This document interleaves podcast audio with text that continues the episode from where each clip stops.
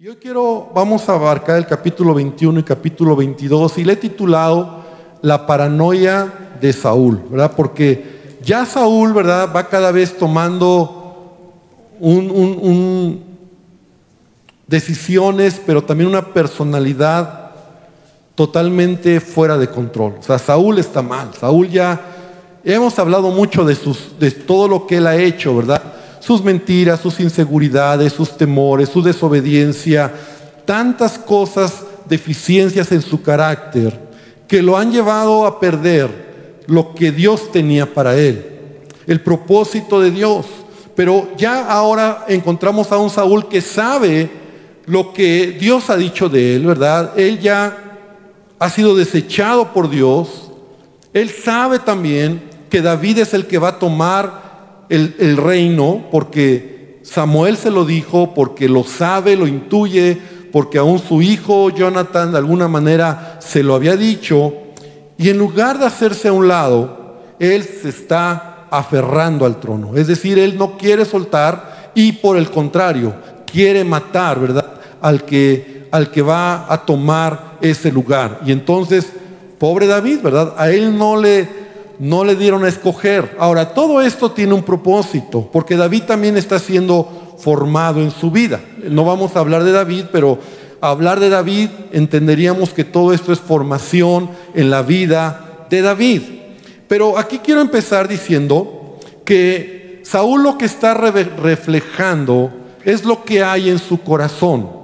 Entonces, todo corazón, ¿verdad?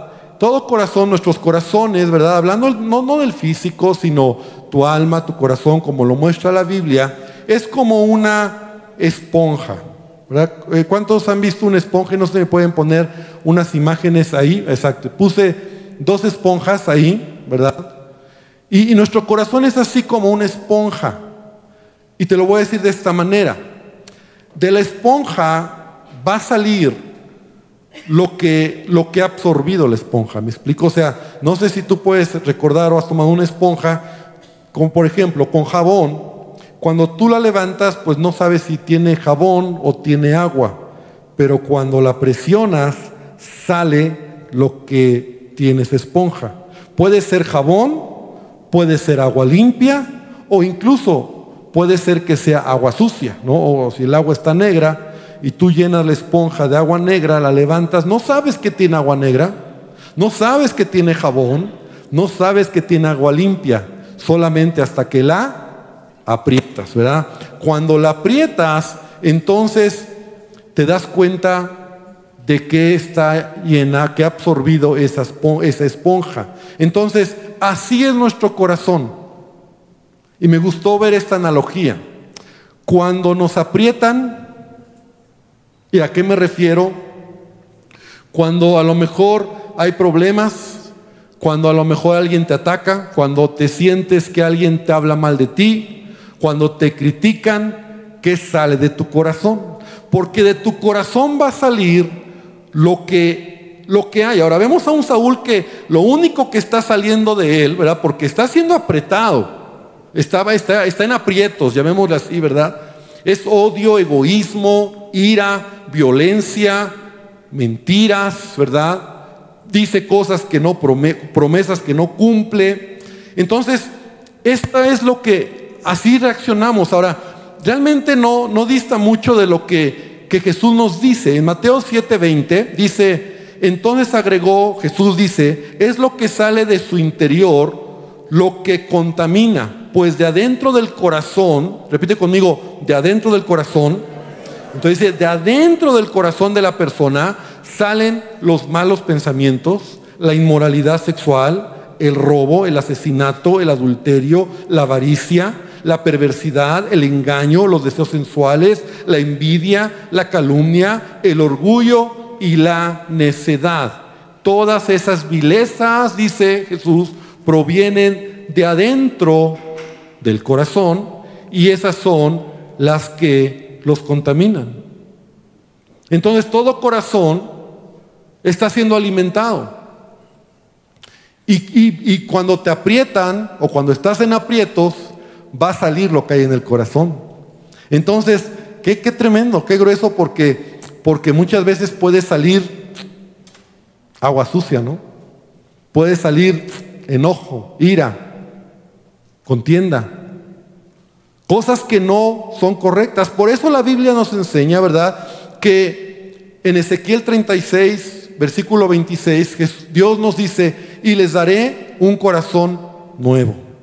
¿Cuánto dicen gloria a Dios por esta promesa, verdad? Que esta promesa es una promesa para ti, para mí y que lo ha hecho ya Dios. Y pondré un espíritu nuevo dentro de ustedes y les quitaré, estoy leyendo la nueva traducción viviente, les quitaré ese terco corazón de piedra y les daré un corazón tierno y receptivo.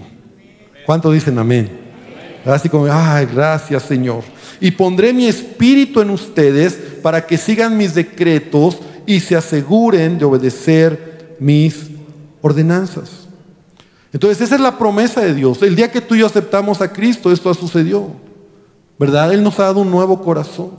Ese corazón de piedra. El corazón de piedra, pues yo lo pongo esa analogía, ¿verdad? Cuando te aprietan los problemas, pues las, ofensas, las críticas, las pruebas, entonces empiezan a salir cosas feas. Pero sabes, también la Biblia nos habla, nos habla de que nuestro corazón se puede endurecer. Entonces no solo es garantía, o sea, Dios ya lo hizo, pero se puede endurecer.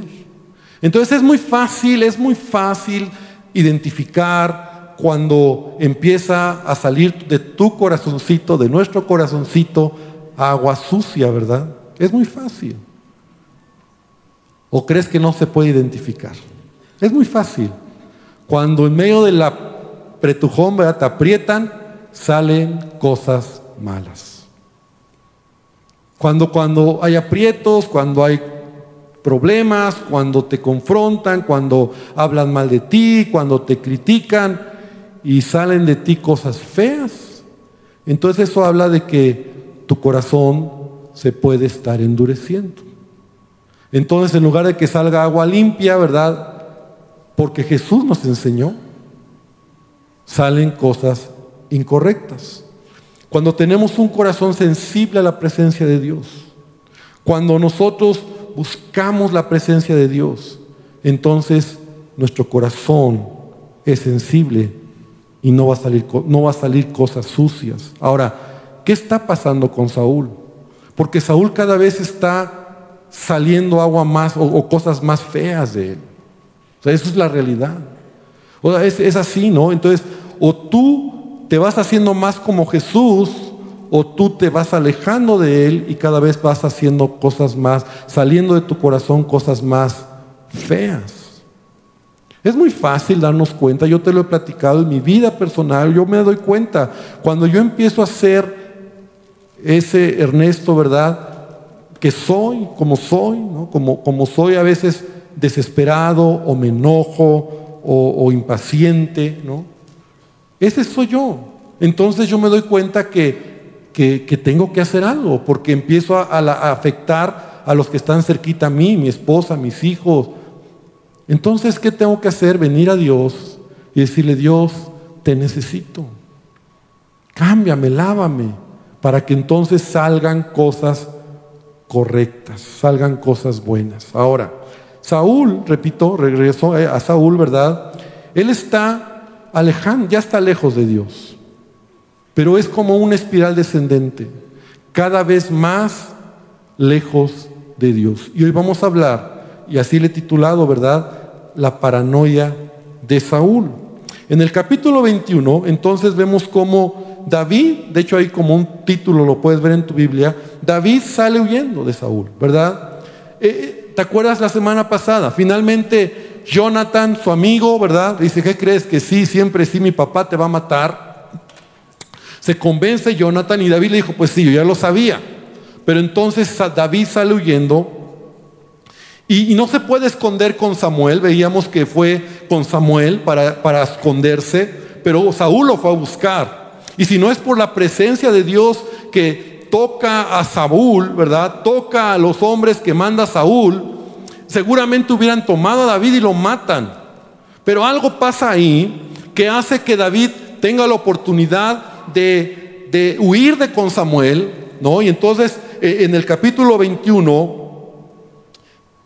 Dice que Saúl llegó al sacerdote Ahimelech, dice al sacerdote Ahimelech, y se sorprendió Ahimelech de su encuentro y le dijo, ¿cómo vienes tú solo y nadie contigo? Entonces, para, para avanzar, ¿verdad? No vamos a leer todo el capítulo porque casi todo el capítulo 21 nos habla más bien de David. Eh, entonces, no estamos hablando de David, sino de Saúl. Pero David llega a esta región de Nob, donde está Ahimelech, y entonces le pide ayuda. Le dice, ayúdame. Entonces, con el detalle de que David le mienta a Ahimelech. David le dice una mentira al sacerdote Ahimelech. E, él le dice, yo vengo con una encomienda de parte de Saúl. Yo vengo porque Saúl me, me mandó una encomienda y entonces vengo de rapidito ayúdame. Y Ahimelech le cree. Y eso déjalo ahí porque eso va a repercutir en nuestra historia más adelante. Pero entonces le pide ayuda, le pide comida, le pide si tiene una espada, porque David salió huyendo, no tiene nada como defenderse. Ahimelech le dice, bueno, yo tengo aquí, aquí está, ¿verdad? La espada de Goliat, ¿verdad? La tenemos aquí detrás del efod. Ahí habían guardado la espada de Goliat. Y dice David, pues dámela. Este es, este es el caso capítulo 21 donde David come, ¿verdad? Los panes de, la, de la proposición, los panes que se ponían en el templo, que solamente los sacerdotes podían comer, pero también, pero, pero David se los dan, ¿verdad? Lo come, tenía hambre y le dice, no tenemos más que eso. Finalmente lo come y David está ahí, pero en el versículo número 7 dice que estaba ahí uno de los siervos de Saúl, como una novela, ¿no? O sea, Ahí está uno de los siervos de Saúl con Ahimelech. Entonces su nombre era Doeg, Edomita, y era el principal de los pastores de Saúl, y vio a David. Entonces eso hace que Saúl se entere dónde está David. Porque Saúl no se entera hasta ese momento. Entonces finalmente David se encuentra ahí, David está eh, con, con con este sacerdote, pero después de ello él sale huyendo a otra región y va a otra región, David, ¿verdad? Intentando esconderse, intentando huir de Saúl. Pero en el capítulo 22, ¿verdad? El versículo 6, el autor nuevamente nos regresa la atención de Saúl. Y Saúl se encuentra muy mal. Saúl, como te digo, cada vez está peor porque no puede soportar la idea de que David le quiere quitar el trono. No puede soportar esa idea. Y Saúl, yo digo, está paranoico. Saúl ya no solamente lo quiere matar, sino ya empieza a, tener esa paranoia. Y mira, ven conmigo del versículo 6, vamos a leer, voy a leer al versículo número 10. Dice, oyó Saúl que se sabía de David y de los que estaban con él. O sea, Saúl oyó que se sabía, pero él no sabía nada. Dice, y Saúl estaba sentado en Gabá, debajo de un tamarisco sobre un alto, y tenía su lanza en su mano, siempre con su lanza en su mano, ¿verdad? Y todos sus siervos estaban alrededor de él. Y dijo Saúl a sus siervos, ¿qué, y perdón, y dijo a Saúl a sus siervos que estaban alrededor de él, oíd ahora, hijos de Benjamín, os dará también a todos vosotros el hijo de Isaí tierras y viñas, y os hará a todos vosotros jefes de millares y jefes de centenas, para que todos vosotros hayáis conspirado contra mí, y no haya quien me descubra al oído cómo mi hijo ha hecho alianza con el hijo de Isaí, ni alguno de vosotros que se duela de mí y me descubra como mi hijo ha levantado a mi siervo contra mí para que me aceche tal como lo hace hoy. O sea, ve, cómo Saúl empieza a expresarse, ¿verdad? Con sus siervos y les empieza a decir, o sea, ahora resulta que Saúl dice, ustedes están en contra mía. Ustedes seguramente ya hablaron con David y David cuando llega al trono les va a dar les va a dar más de lo que yo les he dado. Ahora revisa las expresiones en estos versículos de Saúl. Habla de mí y de mí, ¿verdad? O sea, todos están conspirando contra mí. Dice, contra mí, ustedes no me dicen. Dice, conspiran contra mí, no haya quien me descubra. Dice quien se, se duela de mí, me descubra como hijo. O sea, a Saúl prácticamente lo que él está pensando es que todos lo odian, se duele, nadie se duele de mí, ustedes me quieren hacer daño. Es más, él está ya pensando que David lo quiere matar. David le quiere hacer daño. Están conspirando todos contra él. Nadie lo quiere, lo están engañando. Imagínate la escena. Saúl con una lanza, con su gente alrededor. Ahora ya no son solamente sus, sus siervos los que están con él.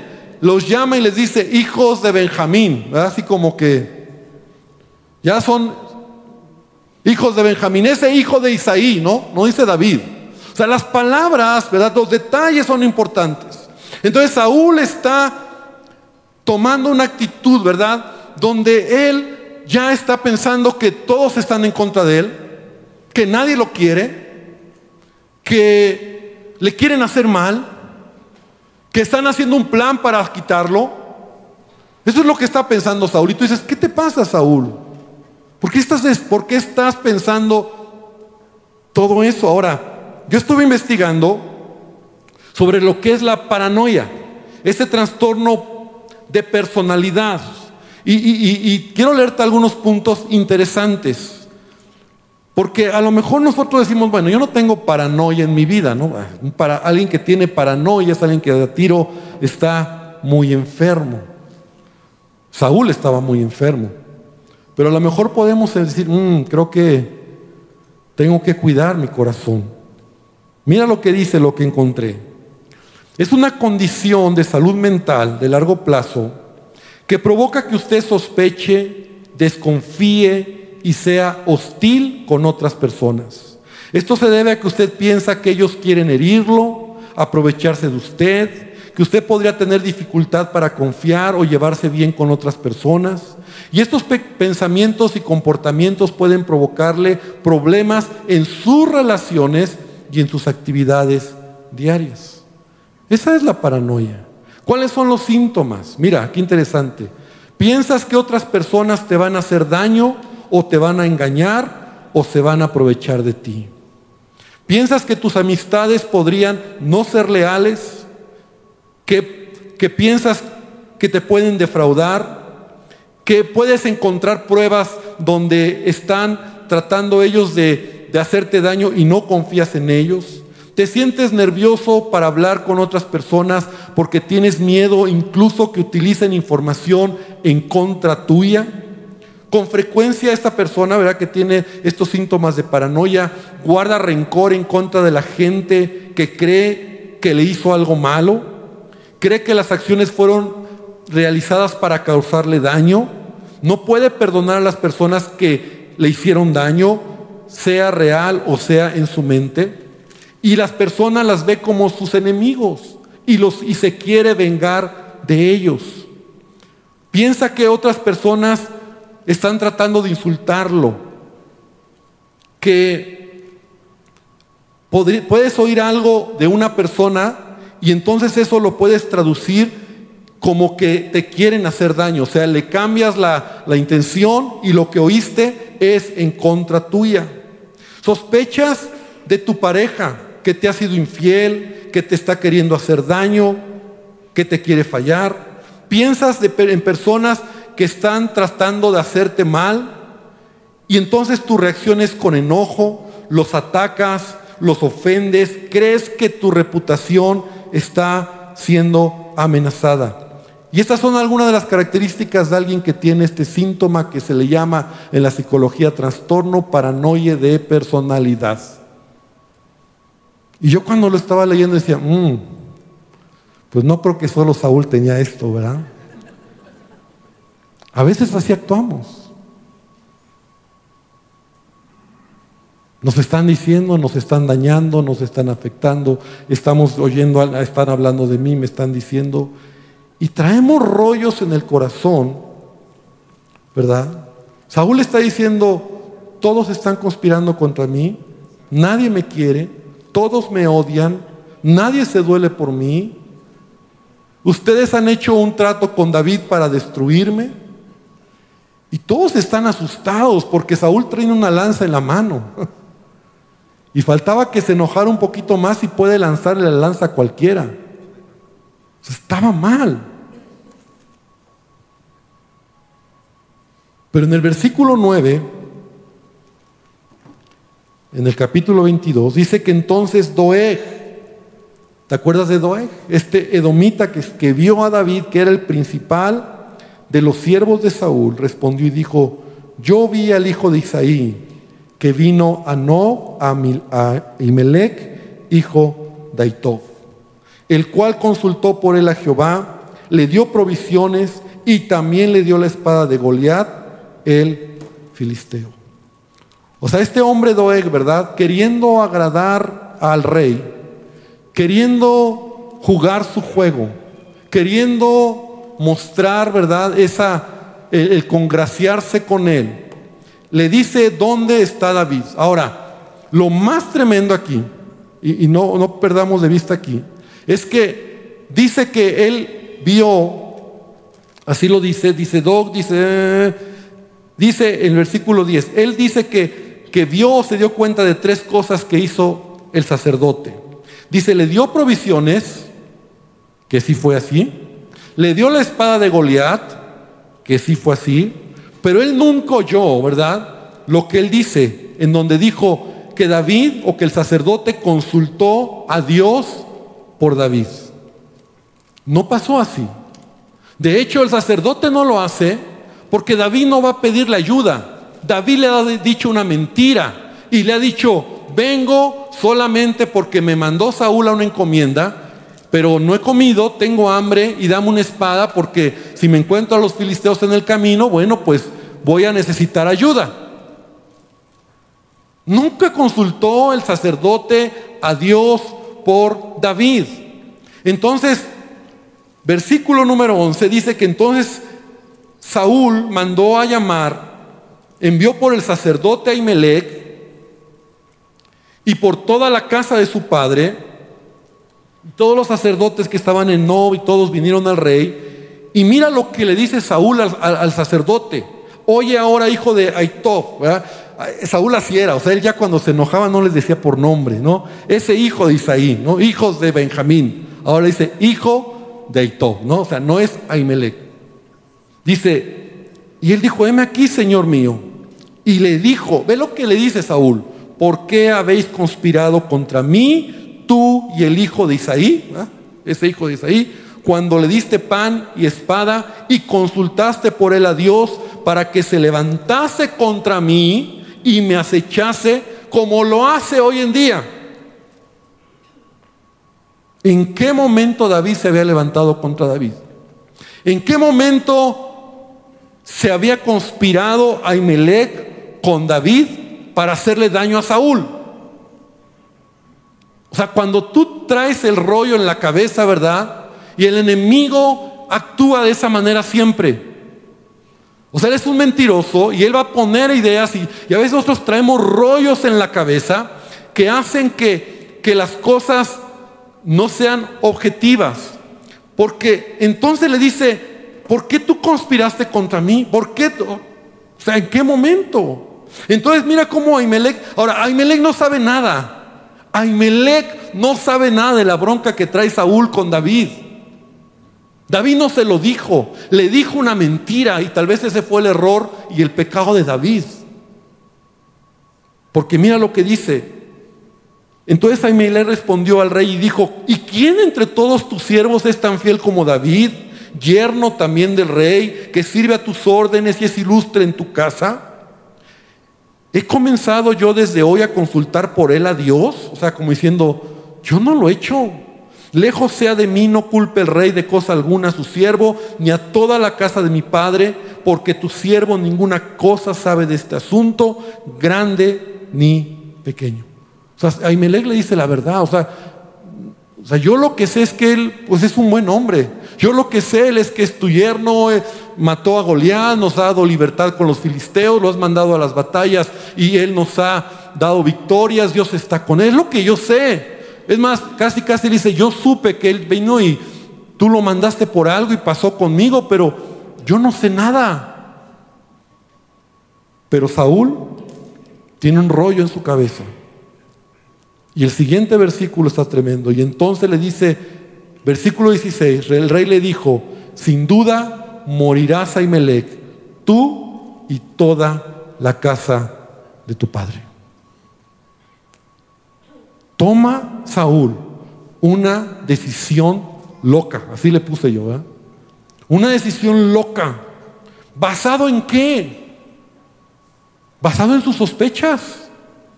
Basado en sus sospechas, porque mira, no permite que Ahimelech se defienda. No le hace un juicio, ¿verdad? Como para, a ver, trae, trae a este otro, a este, a, Doeg, ¿verdad? Para ver qué dice. O sea, realmente es verdad. Solamente decide, escucha bien, Saúl decide en base a sus emociones, está enojado y decide matarlo. Y podríamos decir que esta es la típica tormenta en un vaso de agua, que todo crece por aceptar mentiras. Por eso tenemos que aprender tanto de él. Este está loco, ¿no? Pero ¿cuántas veces nosotros así actuamos en la vida?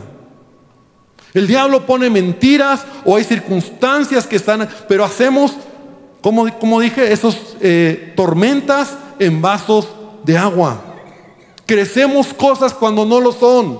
Todo está en nuestra mente, todo está en nuestra cabeza. Entonces Saúl comete un grave error. Va a matar al sacerdote que estaba en ese tiempo, ¿verdad?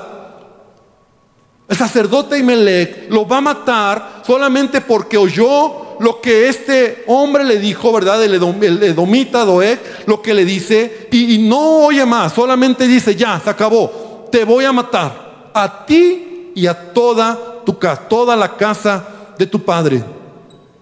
Y aquí quiero dar un pensamiento, nunca cometas el error de tomar decisiones permanentes por culpa de emociones temporales.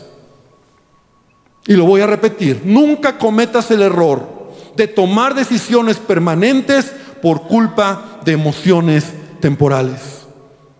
Ese es el grave error que podemos tomar. Cuando tus emociones están a flor de piel, tomes una decisión. No, nunca. No decidas cuando estás enojado, no decidas cuando estás airado, no decidas cuando cuando estás emocionado tampoco, no tomes decisiones por tus emociones. Toma decisiones por principios. Y los principios, la palabra, ¿verdad? Te van a ayudar a tomar decisiones correctas. Incluso lo he dicho, ¿verdad? No tomes decisiones cuando tus emociones están a flor de piel. Es más, cuando estás enamorado, no tomes decisiones. porque son las peores decisiones. Tus emociones te van a engañar. Nunca cometas el error de tomar decisiones permanentes por culpa de emociones temporales. Habemos a un Saúl que está paranoico, un Saúl que está enojado, está cegado, quiere matar a... Perdón, es que vi el reloj y ya, se acabó mi tiempo. ¿O no? Todavía no, ¿verdad? Todavía tengo unos minutos. Entonces, quiere matar a, David y como se le cruzó a Imelec, lo va a matar. Ahora, manda matarlo a él y a toda su familia. Pero ¿sabes lo que dice el versículo? El, sigue leyendo, versículo 16 y versículo 17 entonces dijo el rey a la gente de su guardia, o sea, la gente cercana a él, que estaba alrededor de él, volveos y matad a los sacerdotes de Jehová, porque también la mano de ellos está con David, o sea, están a favor de David. Pues sabiendo ellos que huía, no me lo descubrieron, o sea, ¿cuándo? Él ya hizo un juicio, él ya en su cabeza, él dijo, ¿verdad? Por eso, y me tengo que regresar un poquito, cuidemos de lo que oímos. Siempre hay dos versiones en las historias. Es un principio de consejería, es un principio pastoral, pero es un principio de vida. Toda historia tiene dos versiones. No te quedes con una. Y la vida a veces así somos, tomamos una versión y con esa nos quedamos. Y así decidimos, así nos ofendemos, así actuamos. Se nos olvida que hay otra versión Y cuando tienes las dos puedes hacer un juicio. Por eso nunca puedes dar un consejo con una sola versión. Entonces tiene que, la otra versión, ah, bueno, ahora entiendo por qué. Saúl solo se queda con una versión, la versión de Doeg. Y la versión de Doeg es que yo lo vi, yo lo vi, yo lo vi que estaba ahí orando a Dios por, con David. Y, Saúl se queda con esa versión. No le dio chance al, sacerdote a defender. No es que se lo dice, ¿verdad? Pero no le hace caso. Entonces manda a matar a todos. Dice, maten a todos los sacerdotes porque también la mano de ellos está con David, pues sabiendo que de ellos que huían no me lo descubrieron.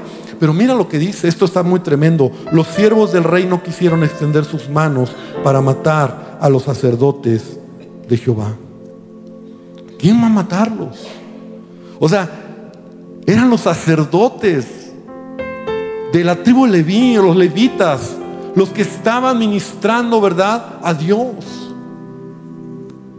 No nos quieren, o sea, ¿quién nos va a matar por algo injusto? así de loco estaba Saúl.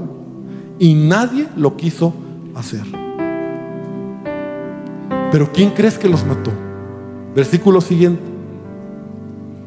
Entonces dijo el rey Adoeg a este edomita, vuélvete tú y arremete contra los sacerdotes. Y se volvió Doeg el edomita y acometió a los sacerdotes y mató en aquel día a 85 varones que vestían efod de lino. Y Anó, fue Anó, ciudad de los sacerdotes, e hirió a filo de espada a hombres como a mujeres, a niños, hasta los de pecho, bueyes, asnos, ovejas, y todo lo hirió a filo espada. Este hombre, ahora esto está muy tremendo.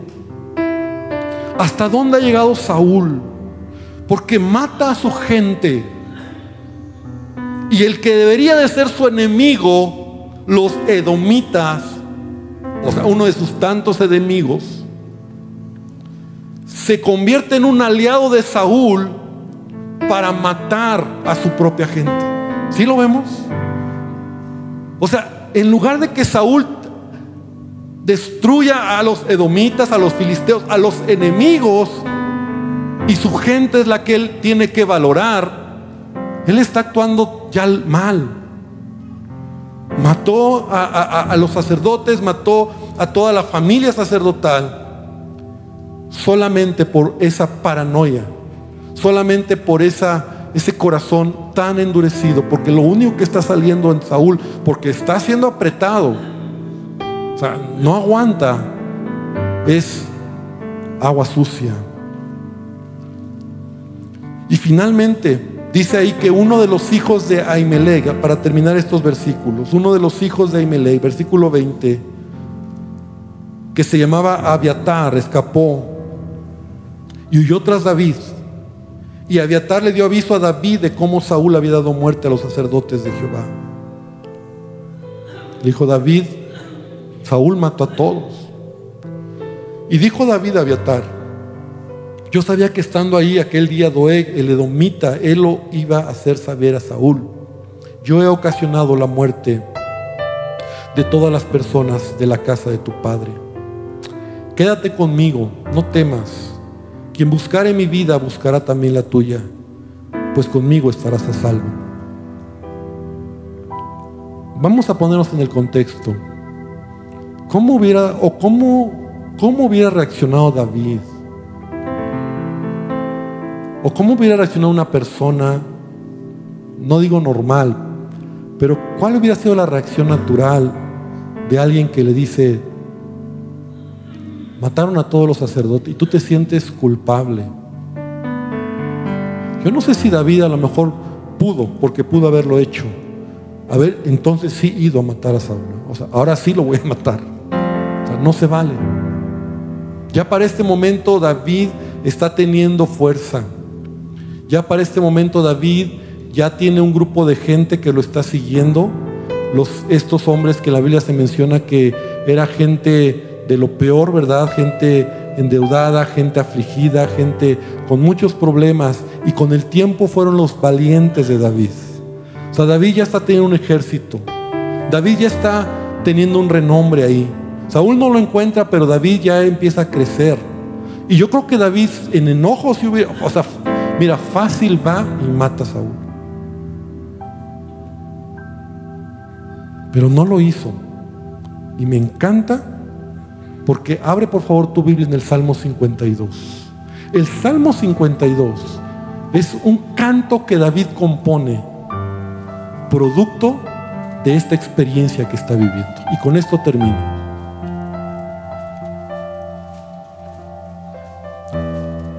los salmos son de David, muchos de ellos, y muchos son de su experiencia de vida. Entonces por eso tú puedes ir comparando salmos con su, vida. Entonces Salmos 52, si tú tienes ahí esas que tienen comentarios, dice al principio, al músico principal, masquil de David, cuando vino Doeg, Edomita, y dio cuenta a Saúl diciéndole, David ha venido a casa de Imelec. O sea, cuando él se entera de que Doeg es quien hubiera matado a Doeg, ¿no? Porque él fue el que mató. Pero escuche lo que David canta. O sea, este es el corazón de David. Y esto a mí me, quiebra porque yo no vi, o sea, ¿cómo actúas cuando alguien te ha hecho daño? Cuando alguien te ha lastimado? ¿Por qué te jactas de maldad, oh poderoso? La misericordia de Dios es continua. Agravios maquina tu lengua. Está hablando de Doeg. Como navaja afilada hace engaño. Amaste el mal más que el bien. La mentira más que la verdad. Has amado toda suerte de palabras perniciosas, engañosa lengua por tanto Dios te destruirá para siempre. Te asolará, te arrancará de tu morada, te desarraigará de la tierra de los vivientes. Verán los justos y temerán, se reirán de él diciendo, he aquí el hombre que no puso a Dios por su fortaleza, sino que confió en la multitud de sus riquezas y se mantuvo en su maldad. Pero yo estoy como olivo verde en la casa de Dios. En la misericordia de Dios confío eternamente y para siempre. Te alabaré para siempre porque lo has hecho así. Y esperaré en tu nombre porque es bueno delante de tus santos. Cuando yo leí este salmo, yo me quebré, yo dije, Señor, me hace falta mucho.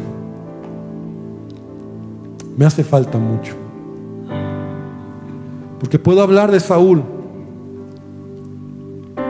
pero ¿cómo reacciono yo cuando la ofensa viene hacia mí?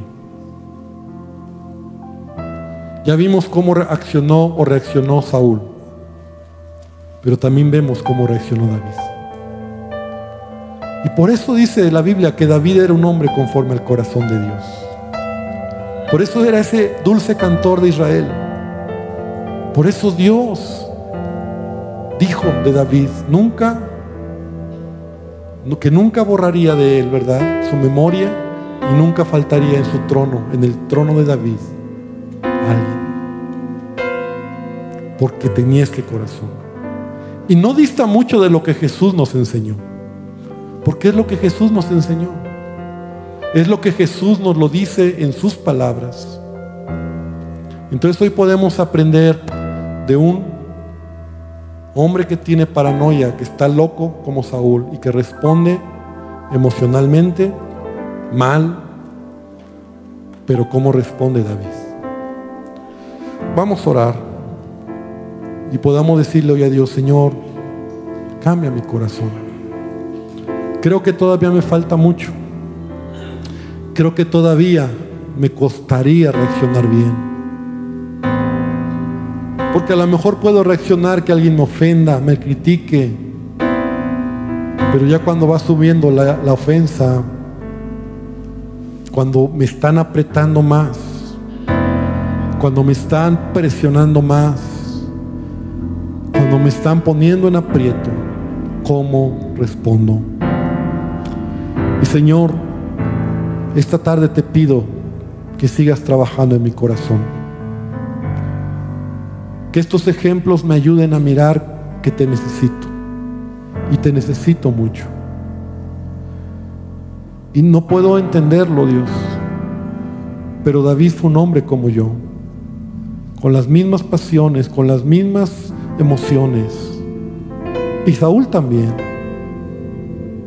Es más fácil ponernos del lado de Saúl a veces, actuar como Saúl que como David. Pero yo te pido esta noche que tú nos des una lección de vida, una lección de entender lo que tú esperas de mí y que sigas trabajando en mi corazón. Ayúdame a guardar mi corazón, ayúdame a cuidar mi mente, mis emociones. Ayúdame, Señor, a hacer tu voluntad. Bendice a tu iglesia y bendice esta palabra en el nombre de Jesús. Amén y amén, Señor. Gloria a Dios. Amén. Dar un aplauso fuerte a nuestro Dios.